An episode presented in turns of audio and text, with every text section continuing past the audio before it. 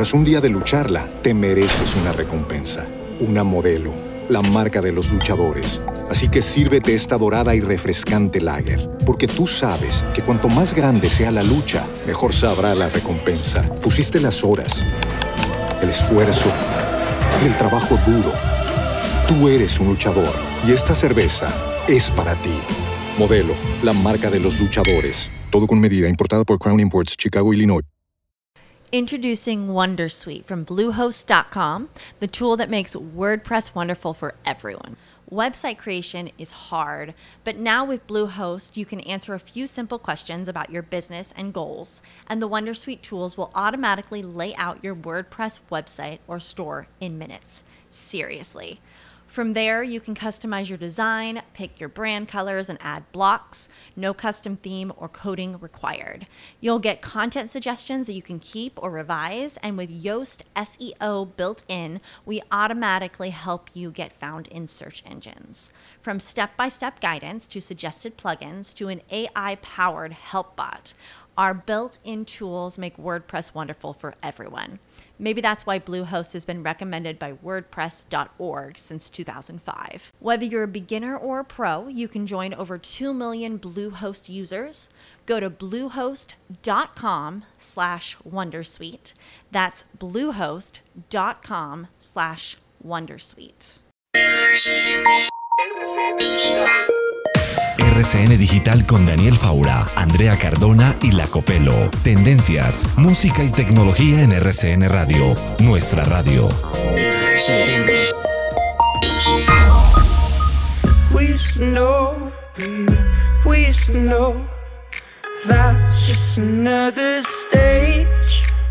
Oh, would you let me go?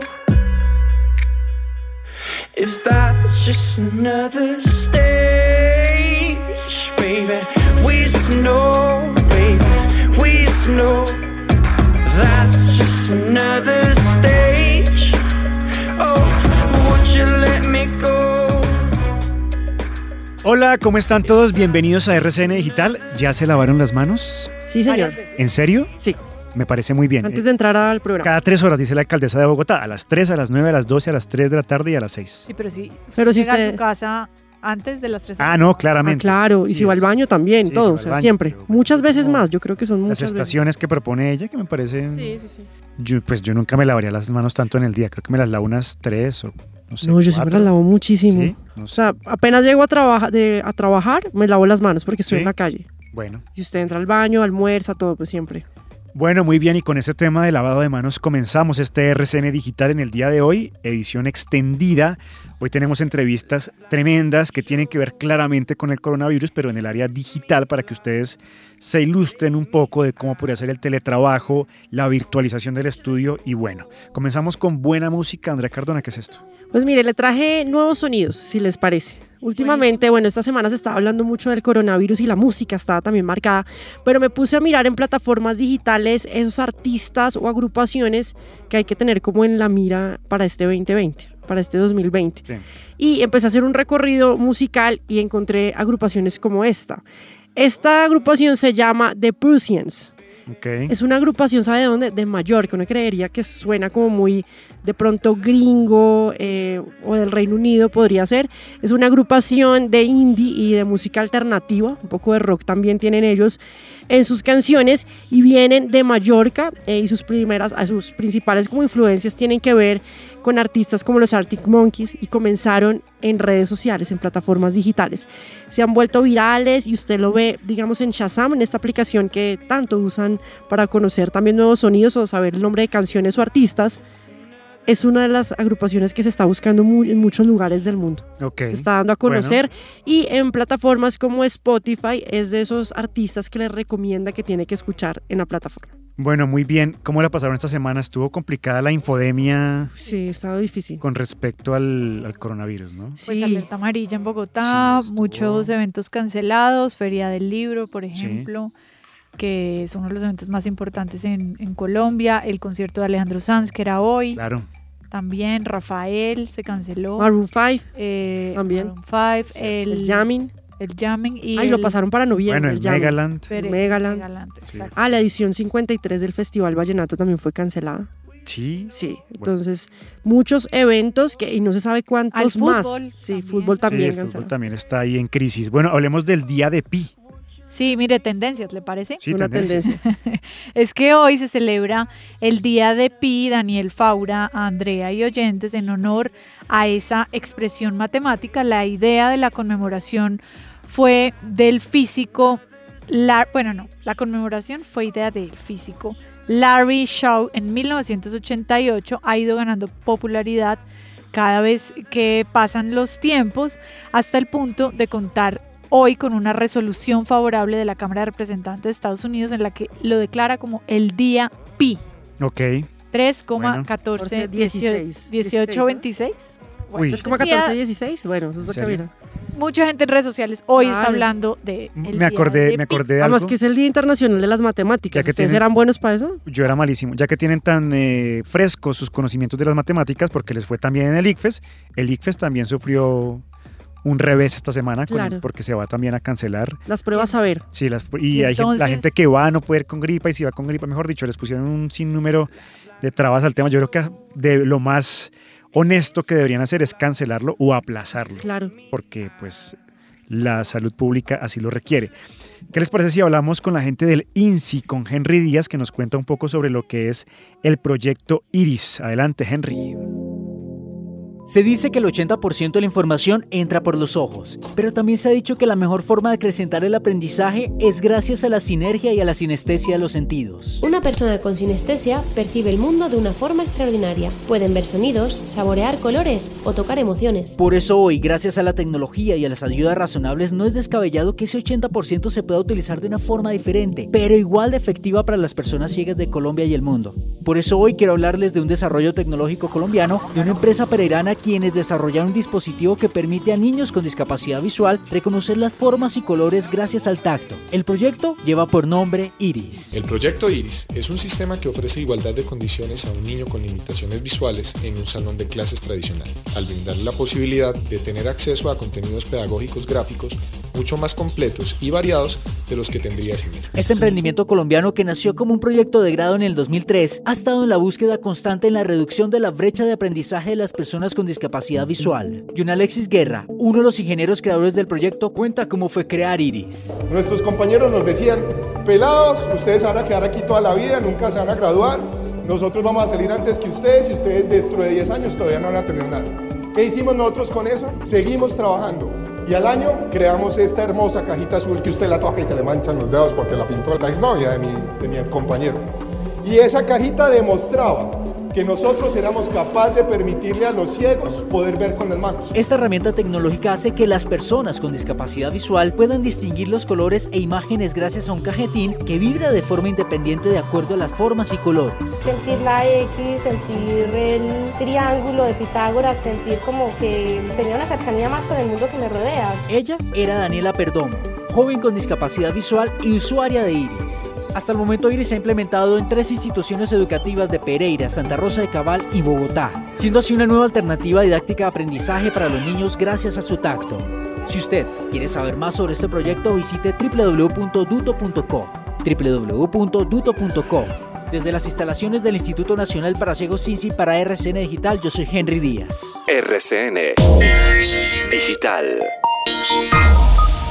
Y esta semana tema obligado, el coronavirus está impactando la economía mundial, la forma en la que estamos actuando, la forma en la que estamos Socializando. trabajando, absolutamente todo. Ya van tres meses, desde enero Sí. fue que comenzó todo el coronavirus. De hecho, los primeros casos fue como en diciembre y ahora pues ya, Claro. lo- ya llegó aquí a nuestro país además. Tenían contenido el tema informa- de Exacto. información, ¿no? No habían dicho realmente lo que estaba pasando.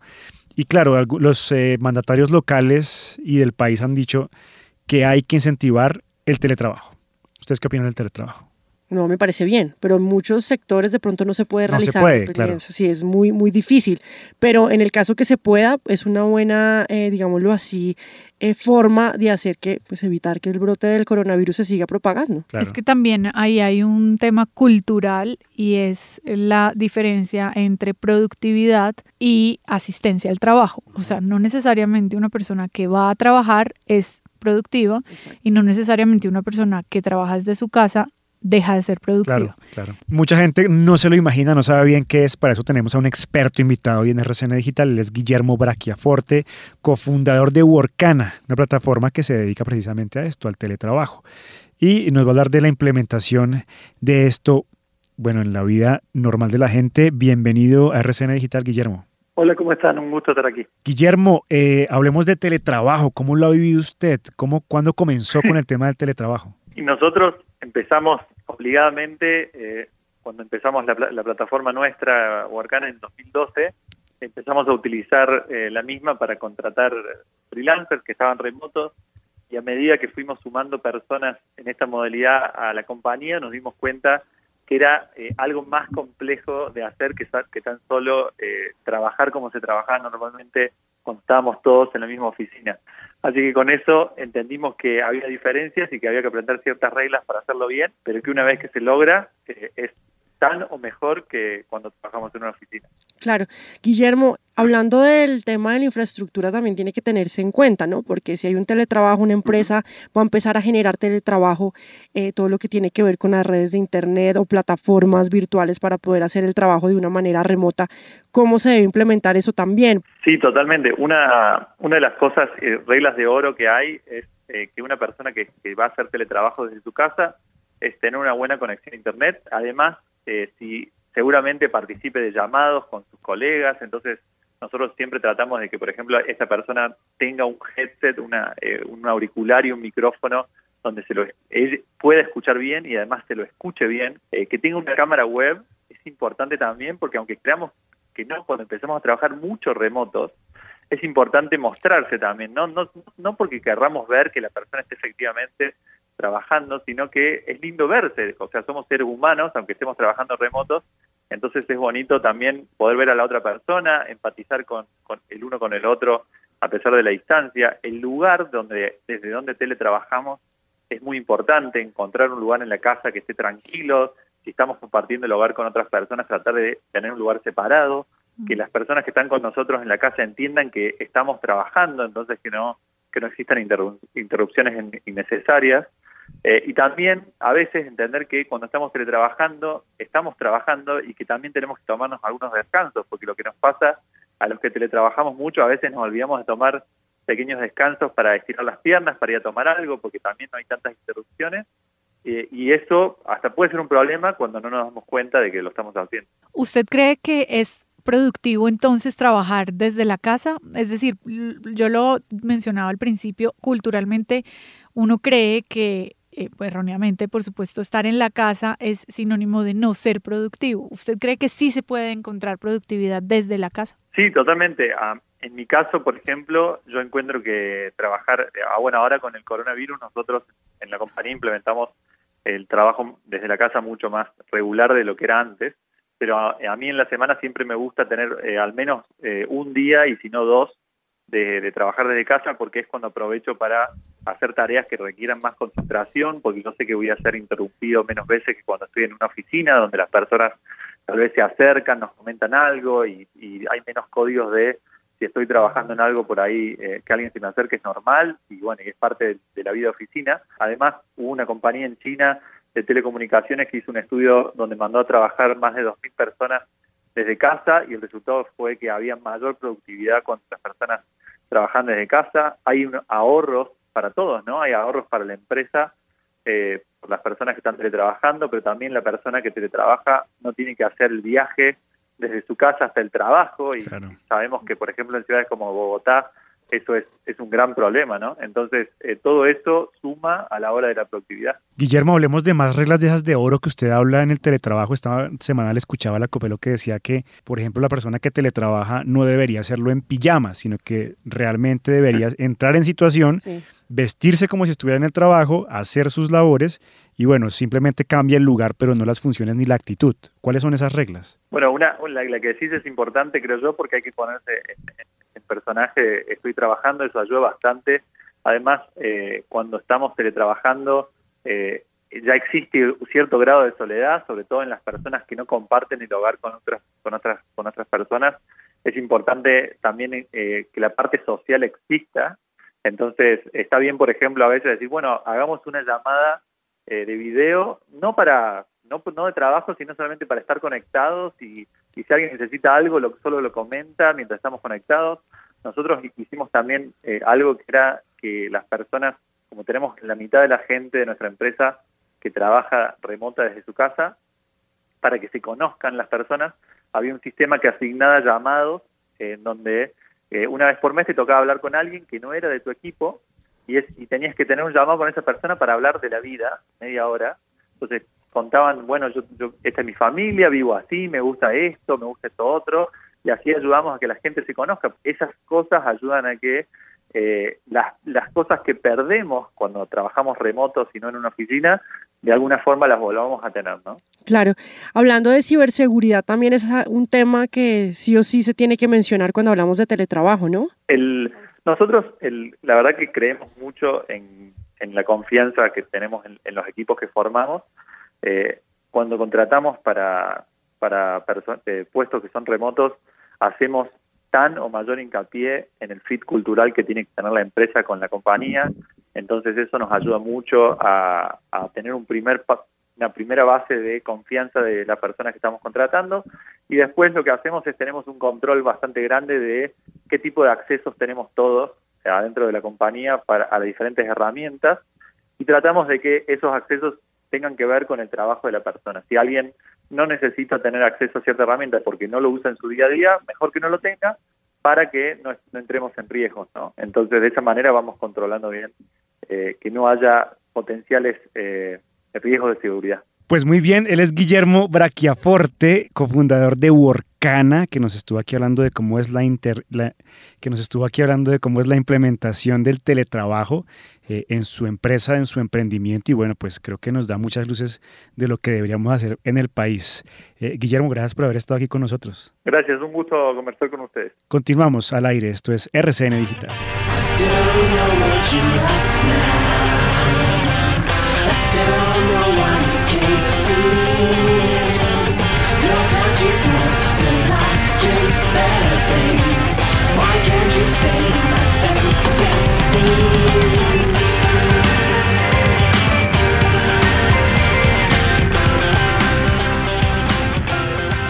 Bueno, Andrea Cardona, ¿esto qué es? Mire, esa es una agrupación que se llama Plágaros.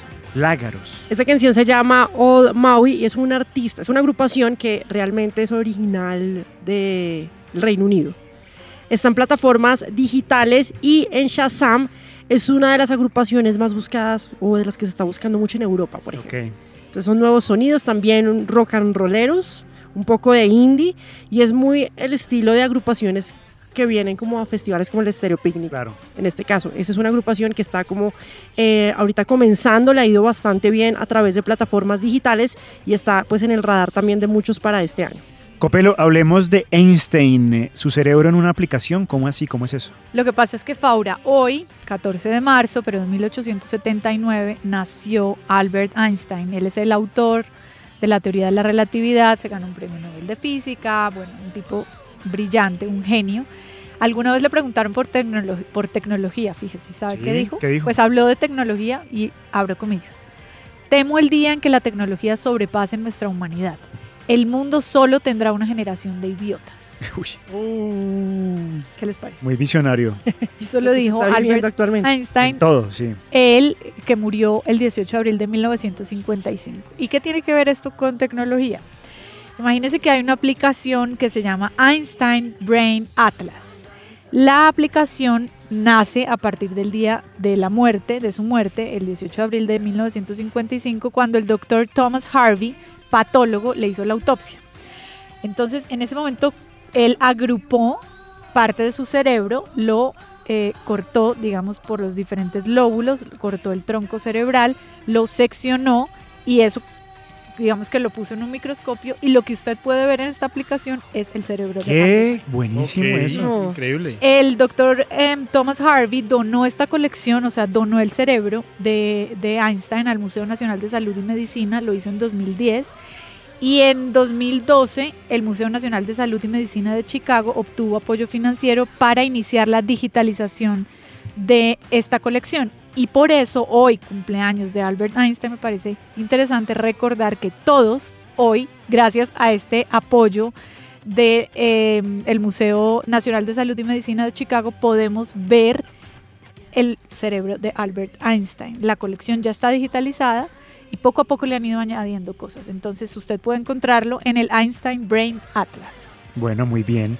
Y hablemos de Samsung, Andrea Cardona, que creó una batería que le da autonomía a los carros eléctricos. Uy, creo que está muy por arriba de la media. Sí, porque mire, uno siempre menciona a esta empresa, a Samsung, y piensa es en dispositivos móviles, ¿no? Claro. O De hecho, también de pronto electrodomésticos. Exactamente, todo lo que tiene que ver con hogar. De hecho, en estos días hicieron el lanzamiento aquí en Colombia del Galaxy S20 Sí. y todos los productos que vienen también de esta familia de Samsung, pero se está hablando es de una batería, es para carros eléctricos, a propósito que hemos estado hablando tanto de este, de este tema, de los carros eléctricos, y es una batería que rinde 800 kilómetros exactamente. ¿Qué tiene de capacidad esto? Pues podría un carro recorrer casi eh, 800 kilómetros en un auto sin ningún problema. Y lo que tiene realmente esta batería es que no son las de litio. Eso es Bogotá, San Alberto. Bien. Bien, claro. Llega uno y recarga y llega a la costa. Y es diferente a las baterías de iones y de litio, a las convencionales que tienen los carros actualmente, sino pues viene con unos electrolitos sólidos que hacen que estos líquidos pues tengan con mucho más potencia la batería para los carros eléctricos y pues ahora Samsung también está como incursionando en este mundo ¿Sabe qué? de las baterías. Yo estuve probando unos carros alta gama Sí. hace 15 días. Sí. ¿Qué tal? Y la autonomía de esos carros, que era pues la locura, 420 kilómetros. O sea, Imagínese. 800, El doble. 800. Casi el doble. Exactamente es 804 kilómetros. Uy, es tremendo. Es tremendo, Bueno, yo creo que funcionaría muchísimo esas nuevas pronto. alianzas. Que llegue pronto. Continuamos al aire. Esto es RCN Digital. Sal ya de la oscuridad. Este día tu mente está fría. Lista despegar esa fantasía sin nada de armonía. Dicen que el tiempo lo cura todo, pero yo tengo que ver cómo Lágrimas se llama esta canción. Sí, y esta mujer que está oyendo se llama Dani. Dani, tocaya. Sí, Dani es una artista española que comenzó eh, todo su proceso musical por un reality, un Factor X en España. Y ahí comenzó y pues bueno, ahora a través de las diferentes redes sociales ha hecho pues varias canciones, de hecho es una, es una canción nueva, se llama Lágrimas, que ha llegado a plataformas digitales y pues se está viendo como uno de los nuevos talentos en España y en Europa. Suena bien, ¿no? Sí, suena muy chévere. Eh, Juan Vicente, hablemos de videojuegos. Eh, cancelaciones en eventos de videojuegos. Así es, pero bueno, es que esta semana fue muy sonado el tema de la cancelación del E3, que a pesar de que es un evento que todavía se demora en llegar o se demoraba en llegar hasta junio, decidieron no seguir adelante con el tema. Pero ahora la pregunta en torno a esto es qué afectación le puede traer esto a la industria de los videojuegos. Porque ya se venía hablando que el E3 tenía que reinventarse, que no le estaba yendo tan bien. Eh, Nintendo le dio un golpe un poco fuerte hace unos años cuando empezó con sus Nintendo Directs, en donde empezó a presentar sus videojuegos de manera virtual a través de streaming. Sin embargo, eh, y a pesar de que, por ejemplo, Sony se bajó del bus también para 2019, el E3 de ese año fue muy bueno. Recuerda que estuvo Keanu Reeves eh, Claro que con la sí. presentación de Cyberpunk 2077 y otros videojuegos importantes en Xbox, desarrolladores como Bethesda y Ubisoft también estuvieron presentes y hicieron un buen evento en realidad. Eh, ahora con el tema de esta cancelación a raíz del COVID-19 o coronavirus, eh, mucha gente se pregunta, bueno, ¿qué afectaciones le puede traer esto a las empresas?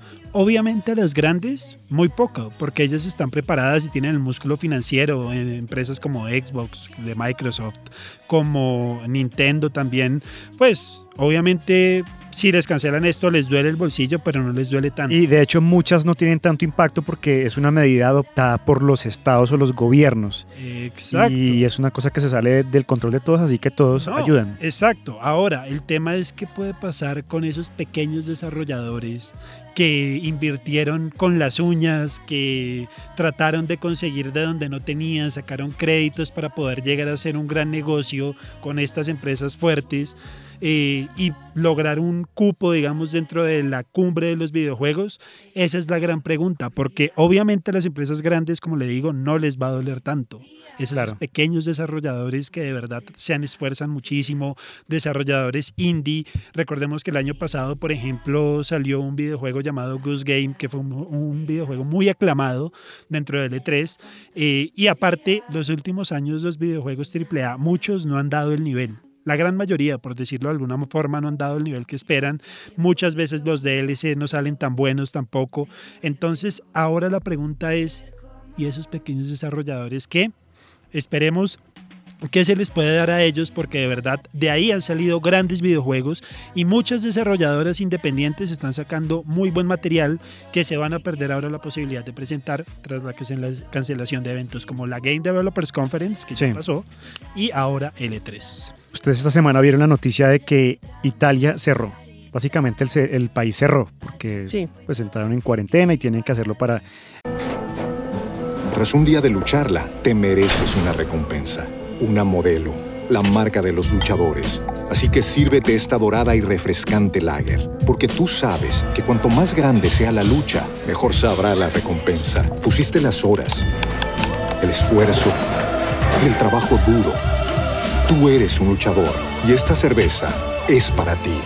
Modelo, la marca de los luchadores. Todo con medida, importada por Crown Imports, Chicago, Illinois. Introducing Wondersuite from Bluehost.com, the tool that makes WordPress wonderful for everyone. Website creation is hard, but now with Bluehost, you can answer a few simple questions about your business and goals, and the Wondersuite tools will automatically lay out your WordPress website or store in minutes. Seriously. From there, you can customize your design, pick your brand colors, and add blocks. No custom theme or coding required. You'll get content suggestions that you can keep or revise, and with Yoast SEO built in, we automatically help you get found in search engines. From step by step guidance to suggested plugins to an AI powered help bot. Our built in tools make WordPress wonderful for everyone. Maybe that's why Bluehost has been recommended by WordPress.org since 2005. Whether you're a beginner or a pro, you can join over 2 million Bluehost users. Go to bluehost.com slash Wondersuite. That's bluehost.com slash Wondersuite. evitar más contagios y más muertes. Pero nos preguntamos cómo sería la vida educativa de los estudiantes con un país cerrado. Uy. Sería tremendo, ¿no? De los estudiantes y de los papás. Es bien complicado y Aparte, usted también paga un colegio. Sí, es- exacto.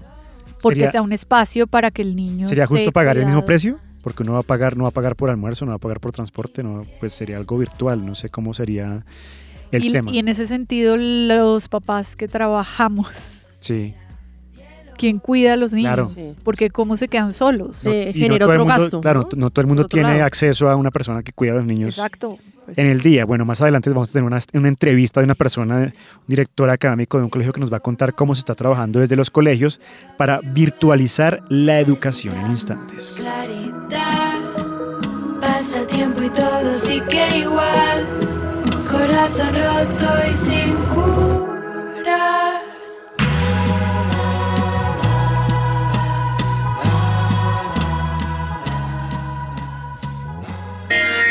Síguenos vía streaming como RCN Digital, también en Spotify, Spreaker y en el podcast de Apple, en redes sociales como programa RCN Digital. Hey mom, I'm still your kid. I'm sitting on a table of the ones I never quit. So remember me as I should be. Bueno, y otro fenómeno que está teniendo, se está teniendo en cuenta por estos días es el de la educación, la teleeducación, no el teletrabajo, sino ahora la teleeducación. O sea, clases virtuales. Virtualizar absolutamente todo. Ya las universidades tenían como algo muy avanzado en el tema. Ustedes saben que hay múltiples páginas tipo Coursera pero en el tema de colegios, como que en Colombia todavía estamos súper crudos en el tema. Claro, hay plataformas eh, que de manera remota, digámoslo así, los estudiantes hacen sus labores, sus tareas ahí, pero ya clase virtual como tal no, no está, ¿no? Sí, es eh, complicado. No sé si ustedes, bueno, eh, Copelo que tiene hijos, son muy chiquiticos, pero uno no, de pronto lo máximo es verlos a través de una cámara, Exacto. pero nada más. Y para hablar respecto de qué tan posible es que haya virtualización en la secundaria en Colombia, tenemos a Hans Jacobson, él es director de bachillerato y director académico del Colegio de los Alcaparros. Bienvenido a RCN Digital, eh, Hans. Muchas gracias. Bueno, Hans, ¿qué tan posible es, esto, virtualizar las clases de bachillerato? A ver, mira, pues la tecnología pues cada vez avanza mucho más y digamos que en términos teóricos lo permitiría. Otra cosa es que los colegios son colegios presenciales. O sea, estamos acostumbrados desde hace años a que la educación es el producto de una relación alumno-profesor en términos inclusive físicos. El niño está delante del profesor y el profesor está con el alumno apoyándolo en su desarrollo intelectual y en su formación como persona. Las circunstancias de la realidad del, del mundo, porque ya no es del país sino del mundo, pues nos están obligando a recurrir cada vez más a la tecnología como un, un elemento que permita que el proceso educativo no se detenga a pesar de las circunstancias, digamos, negativas que enfrenta en el momento. Digamos, en el caso colombiano, tenemos el, el problema con los paros de los, desde noviembre eh, que ha obligado a suspender las clases. Ahora tenemos ese fenómeno que es mundial del coronavirus que obliga a, a, que los niños no estén en el, en el colegio para proteger su salud y la de los adultos con la que trabajan. Entonces, la tecnología pues es una herramienta valiosa en estos momentos. No es el ideal, repito, en educación, pero es una herramienta muy valiosa que permite que el proceso educativo continúe. Pero eh, Hans, en términos prácticos, ¿ustedes cómo lo están haciendo? ¿Se siguen, eh, digamos, el mismo currículo en el día a través de una plataforma?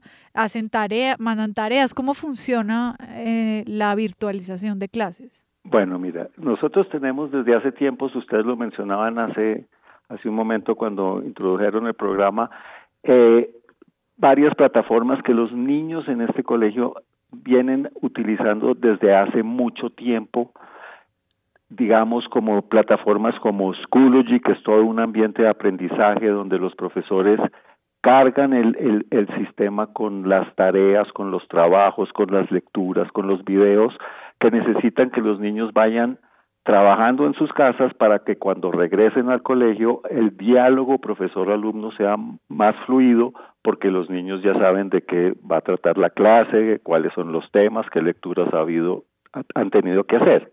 Tenemos otras plataformas, unas más dedicadas a los papás, por ejemplo, como una plataforma que se llama Fidias, donde ellos se enteran de toda la cuestión de eh, de los resultados de las evaluaciones, de la parte administrativa, matrículas, etcétera, etcétera. Otras plataformas que tenemos y que utilizamos, repito, desde hace tiempos, son, por ejemplo, plataformas que tienen que ver con Pearson Education, como un laboratorio de matemáticas, se llama My Math Lab, donde los niños se preparan, son como, como plataformas para hacer tareas y entrenarse en los ejercicios de matemáticas que los profesores necesitan que los niños refuercen. Lo mismo tenemos para, para física y para química, para hablar de los, de los estudiantes de los cursos superiores, de bachillerato y de escuela media. Para los más chiquitos tenemos dos plataformas desde hace tiempos, BrainPop y RaskKids, que son animaciones que le ayudan a los niños eh, a entender conceptos básicos de las diferentes de las diferentes áreas en, en matemáticas, en arte, en ciencias sociales, etcétera. Lo que es nuevo para todos los colegios es tratar de no solo que los niños conozcan lo que tienen que hacer virtualmente o vean videos, sino que tengan una relación virtual inmediata con sus profesores en términos de preguntas, respuestas y clases. Pegado a Schoology hay una plataforma que es la que estamos implementando en el colegio que se llama Teams y ella permite, esa es la puerta que los colegios están abriendo y que Alcaparros está trabajando desde hace un, hace unos meses que permite la red, digamos si un profesor falta al colegio que ese profesor desde su casa pueda tener la relación alumno-profesor a través de las, de las plataformas virtuales para que la clase pueda ocurrir. Eso es cuando el profesor, en este caso, por ejemplo, tenemos dos profesores que acaban de regresar de Nueva York de, de la, con, los, con 14 o 15 estudiantes de noveno y décimo grado que estaban en Nueva York en, en, las, en las Naciones Unidas. Obviamente no pudieron, por las medidas de seguridad que tomó el país y que el colegio tomó la decisión en sus protocolos de emergencia de seguir, no pueden estar en el colegio ni los niños ni a sus profesores. Entonces, los profesores a través de Teams pueden dictar sus clases a los estudiantes que están en el colegio. Y los profesores que están en el colegio pueden dictar sus clases a los estudiantes que tienen que estar por fuera a través de esa plataforma. Eso es lo que en este momento el Colegio Hacienda de los Acaparros está trabajando y está capacitando a sus profesores para que el uso de Teams se convierta en una herramienta, ojalá no permanente, pero que cada vez la sepamos manejar más para que el, el aprendizaje de los niños ocurra efectivamente.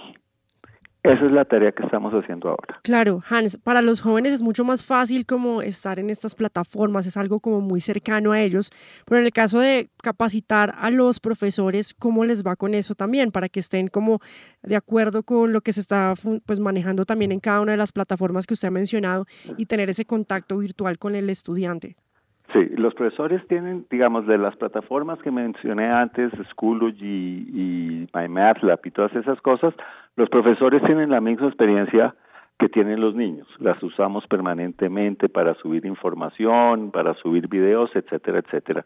Y digamos que lo nuevo también para los profesores es la capacitación en la utilización de Teams para poder dictar sus clases y son clases que son de grupo, o sea, no es eh, un manejo individual de la, de la plataforma, sino que están presentes los niños, los profesores los ven, los niños ven a su profesor y hay una interacción lo más real posible en ese mundo virtual.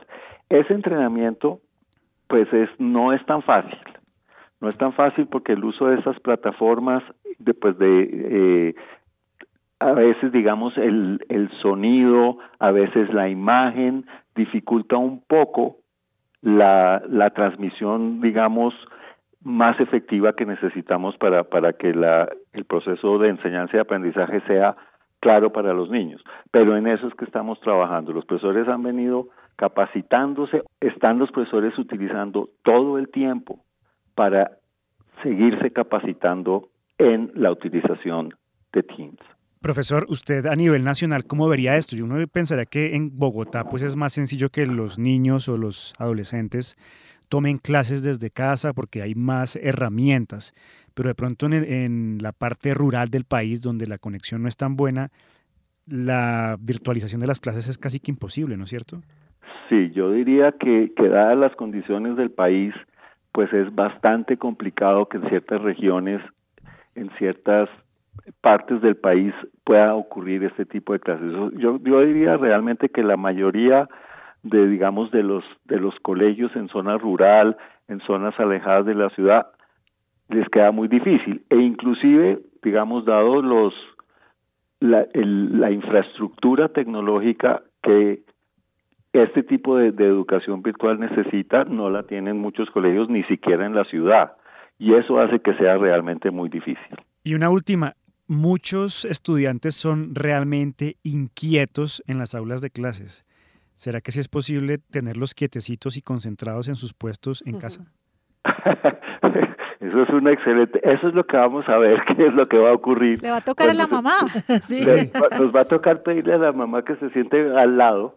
Ahora, estamos Que la mamá tratando... trabaja. Exacto, Es el problema. eso lo- todo eso lo hace muy complicado, pero esperamos que, que, los niños también empiecen a tomar conciencia de que estamos en una situación crítica, una situación de emergencia y que es parte de la responsabilidad de ellos también asumir su parte en el compromiso de la educación. Pues muy bien, él es Hans Jacobson, director de bachillerato y director académico del Colegio Los Alcaparros, aquí ilustrándonos cómo puede ser eh, una imagen de lo que sería el, eh, la virtualización de la educación en Colombia. Este es un primer intento y seguramente pues se sacarán eh, insumos muy valiosos para la educación en Colombia. Eh, profesor Hans, gracias por haber estado aquí con nosotros.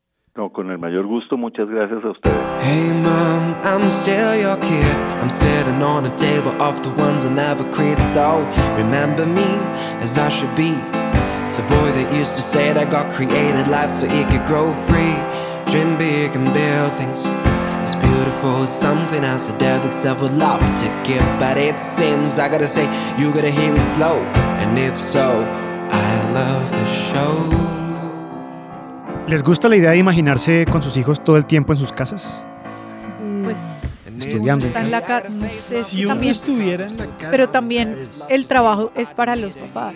Claro que sí. Le No, toca por- ser de profesor. Sí, es cierto. Claro, pero además como la interacción que tiene que tener un niño con otros, porque es importante como en ese proceso, ¿no? De crecimiento. Pero mire a Billie Eilish, estudió en su casa y No, lo- cosas ahora eh, lo- lo- interesantes. Pero a nivel social. Ah, no, ¿cómo chao. será? Sí, complicado. Sí, es, crecen hechos unos Pues esa antisociales. es una tendencia en crecimiento en el mundo. Retraídos el tienen. homeschooling. Sí, y en Colombia hay mucha gente que hace Sí, muchos. Yo tengo cercanos tres primos. sí. ¿Qué que hace? se educan en la Sí, casa. Se, se educaban en la casa, Pero estuvieron yo le 100% aseguro y se que fueron a Estados Unidos esos ya. papás se dedican 100% a eso. Claro, tiene que estar ahí siempre el papá y mirar otras actividades para socializar. Entonces, Claro. si está todo el día en la casa y es un momento de estudio en horas de la mañana, bueno, dependiendo de la jornada que tiene, Sí. pero tiene que hacer otras actividades también para no estar sentado 24/7 al frente de un computador, porque después de eso se ponen a jugar videojuegos y otras Claro cosas y pues sí. hay que desconectarlos también un poco. Bueno, Andrea, ¿qué está sonando?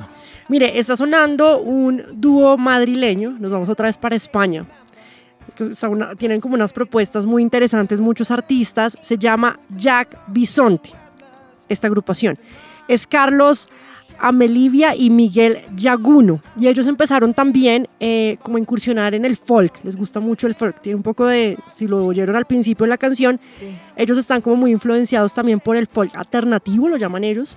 Y así pues han decidido tener esta nueva propuesta a través de plataformas digitales. Se lo recomiendo. Es un- Sí. se, se ha vuelto muy viral también en Europa y en Shazam me puse a mirar también y es una de las agrupaciones que más están buscando también. Muy bien, hablemos de videojuegos, pero esta vez con la Copelo que nos habla de un videojuego que va a desaparecer, emblemático.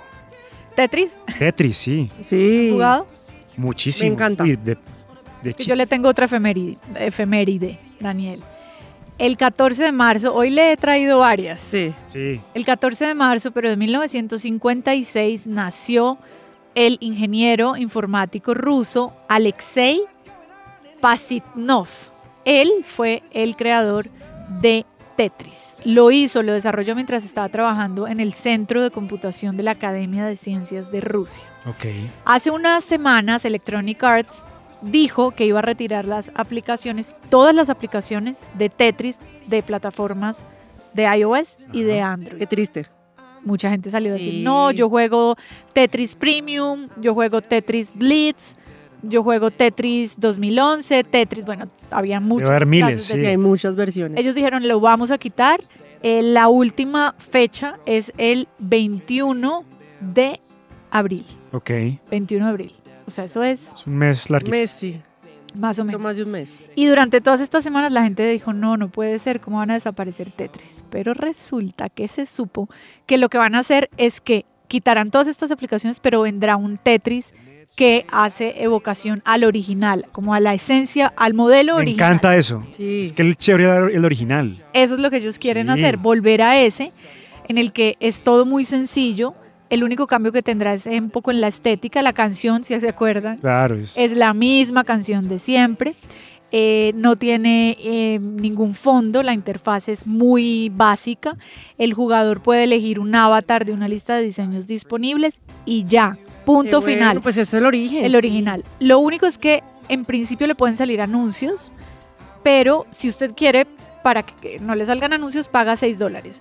Pero lo que estaba leyendo en varios portales de tecnología es que no es necesario pagarlos. O sea, a menos de que usted se vaya a dedicar todo el día a jugar Tetris. Sí, que hay creo. gente que lo hace porque compite, pero Pero eso sería Sí, diferente. son casos- Exacto. Pero el caso es que vendrá el Tetris de siempre, volverá a su versión original. muy bien. Y hasta ahora entra en escena Cindy Balbuena, que nos habla de la cantidad de colombianos que están usando asistentes de voz como Google Home. Me incluyo. Adelante, Cindy. Hay nuevas maneras de realizar tareas diarias y nuevas formas de entretenimiento basado en el Internet de las Cosas y la inteligencia artificial. Una de ellas son los asistentes personales virtuales, que es un tipo de software que puede realizar acciones al servicio de una persona y también funciona a partir de comandos de texto, voz o incluso de imágenes. Hoy en RCN Digital les contamos un dato muy importante y es que alrededor de 4.000 usuarios de dispositivos móviles en Colombia y cuatro países más de Latinoamérica están utilizando el asistente de voz por medio de sus celulares. También en el estudio de iProspect se puede resaltar que el 46% de los millennials y de la generación X efectivamente hace uso diario o semanal del asistente de voz en sus teléfonos. Pero hay algo importante y es que ya algunos electrodomésticos e incluso dispositivos como parlantes están en este momento dando una ayuda a las personas por medio de la tecnología.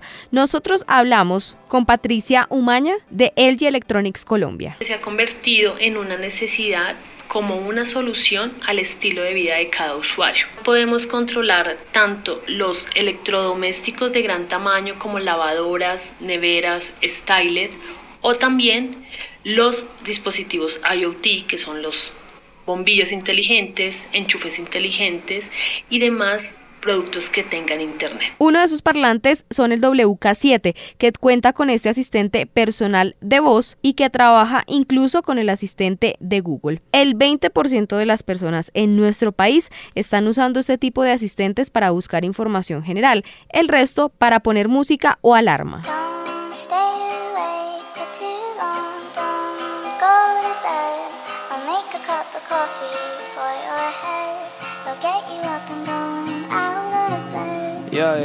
I don't wanna fall asleep, I don't wanna pass away. I've been thinking of our future, cause I'll never see those days. I don't know why this has happened, but I probably deserve it. I tried to do my best, but you know that I'm not perfect. I've been praying for forgiveness, you've been praying for my health. When I leave this earth, hoping you'll find someone else. Cause yeah, we still young, there's so much we haven't done. Getting married, start a family, watch your husband with his son. I wish it could be me, but I won't make it off this bed. I hope I go to heaven, so I see you once again. My life was kinda short, but I got so many blessings. Happy you were mine, it sucks that it's all ending. Bueno, y vamos llegando al final de este RCN Digital, edición Long Play, con música recomendada para este 2020. Sí, mire, me encontré con un artista canadiense. Ese es canadiense. Se hace llamar Poufu. Poufu, ¿y qué es? ¿Niño, niña, mujer, hombre? Está rara esa voz. Es un hombre. Ah, ok, es un hombre. Claro, es que el comienzo tiene como un intro que no es él, sino la voz, ya el rapeo, porque es rapero. Ah, pero es voz como eh, Exactamente, procesada, sí, procesada. exacto. Es como un intro diferente, pero si oye, mire, ahí está la Sí, voz de él. está normal. Es un artista canadiense eh, que ha hecho también varias colaboraciones con artistas muy reconocidos y ha hecho esta versión que es la que se ha vuelto muy popular también a través de las diferentes redes sociales. Es una de las canciones pues que también está ahorita como eh, con muchas reproducciones en Canadá. Se llama Dead Bed. Muy bien, muy bien. Hablemos de videojuegos, Juan Vicente, de Super Mario y Lego. ¿Hacen una alianza? Sí, Daniel, el jueves pasado se hizo viral este tema porque empezó a circular un video eh, como comercial de lo que va a hacer esta alianza en donde va a salir una figura interactiva con varias piezas de Lego para construir escenarios y derrotar enemigos del famoso Super Mario. Creo que se habían demorado, ¿no? Sí, de Porque hecho. siempre están con los personajes más populares, la Pero de es las que lo Galaxias. interesante, lo interesante de esto es que no es un personaje de Super Mario como un muñequito pequeño como los que uno suele ver, Sí. sino este es un Super Mario grande que es interactivo, se puede encender y la idea es que a través de todas las fichas uno pueda derrotar enemigos, recoger monedas, como tener una experiencia lo más similar posible al juego, pero en físico. Es bien interesante, les vamos a dejar el video en RCN Digital en nuestras redes sociales para que ustedes puedan verlo porque de verdad se hace muy, muy chévere lo que están haciendo. Además que eh, no es solo para que usted de pronto juegue solo, sino pueda interactuar con otras personas también que tengan este Lego de Super Mario para que pueda disfrutarlo no solo usted, sino con sus amigos o con otras personas. Bueno, muy bien. Y eh, estábamos hablando con Hans Jacobson de educación virtual. Y yo decía algo de Coursera. Y Coursera, eh, gracias a esta crisis mundial, eh, ofrece nuevos cursos, ¿no? Sí, a propósito de ese tema que a nivel mundial se cierran colegios, universidades, ellos han anunciado eh, a través de su plataforma que hay acceso gratuito, mire, a más de 3.800 cursos de alta calidad y 400 especializaciones en un- universidades y en empresas líderes. Usted ingresa a la plataforma, a Coursera, y usted puede ver todas las eh, opciones que se están dando. A propósito, pues que es una de las plataformas ahorita como más populares también Sí, para el tema es muy de, buena. Yo me he hecho un de- par de estudio. Sí, son muy buenos. De se recomiendo. Debería repetírmelo. Eso ¿Cómo hacer bueno. crecer redes sociales? Exacto. Pues a través de las redes sociales han anunciado estos nuevos cursos de acceso gratuito, además la Copel, imagínense, gratuitos, más de 3.800. Bueno, y a propósito, pues por el tema del coronavirus, por el cierre de escuelas y colegios a nivel mundial, pues están ofreciendo este servicio. Muy bien, nos vamos. Esto fue RCN Digital en el día de hoy. Ustedes pueden encontrar esta información por demanda en Spotify, Spreaker y en qué redes sociales, Andrea Cardona. Mira, estamos en Twitter como arroba RCN Digital y en Instagram nos encuentran como arroba RCN Raya al Piso Digital. Y ustedes, lávense las manos y continúen con la programación de RCN Radio. Chao. I'm happy that you here with me. I'm sorry if I tear up. When me and you were younger, you would always make me cheer up. Taking goofy videos and walking through the park. You would jump into my arms every time you heard a bark. Cuddle in your sheets, sang me sound asleep, and sneak out through your kitchen at exactly 103. Sundays went to church, and Mondays watched a movie. Soon you'll be alone. Sorry that you have to lose me. too long, don't go to bed. I'll make a cup of coffee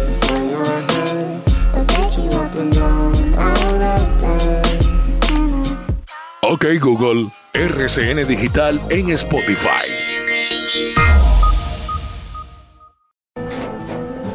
Tras un día de lucharla, te mereces una recompensa, una modelo, la marca de los luchadores. Así que sírvete esta dorada y refrescante lager, porque tú sabes que cuanto más grande sea la lucha, mejor sabrá la recompensa. Pusiste las horas, el esfuerzo, el trabajo duro. Tú eres un luchador y esta cerveza es para ti. Modelo, la marca de los luchadores. Todo con medida, importada por Crown Imports, Chicago, Illinois. Every day, we rise, challenging ourselves to work for what we believe in. At U.S. Border Patrol, protecting our borders is more than a job, it's a calling. Agents answer the call, working together to keep our country and communities safe. If you're ready for a new mission, join U.S. Border Patrol and go beyond. Learn more at cbp.gov/careers.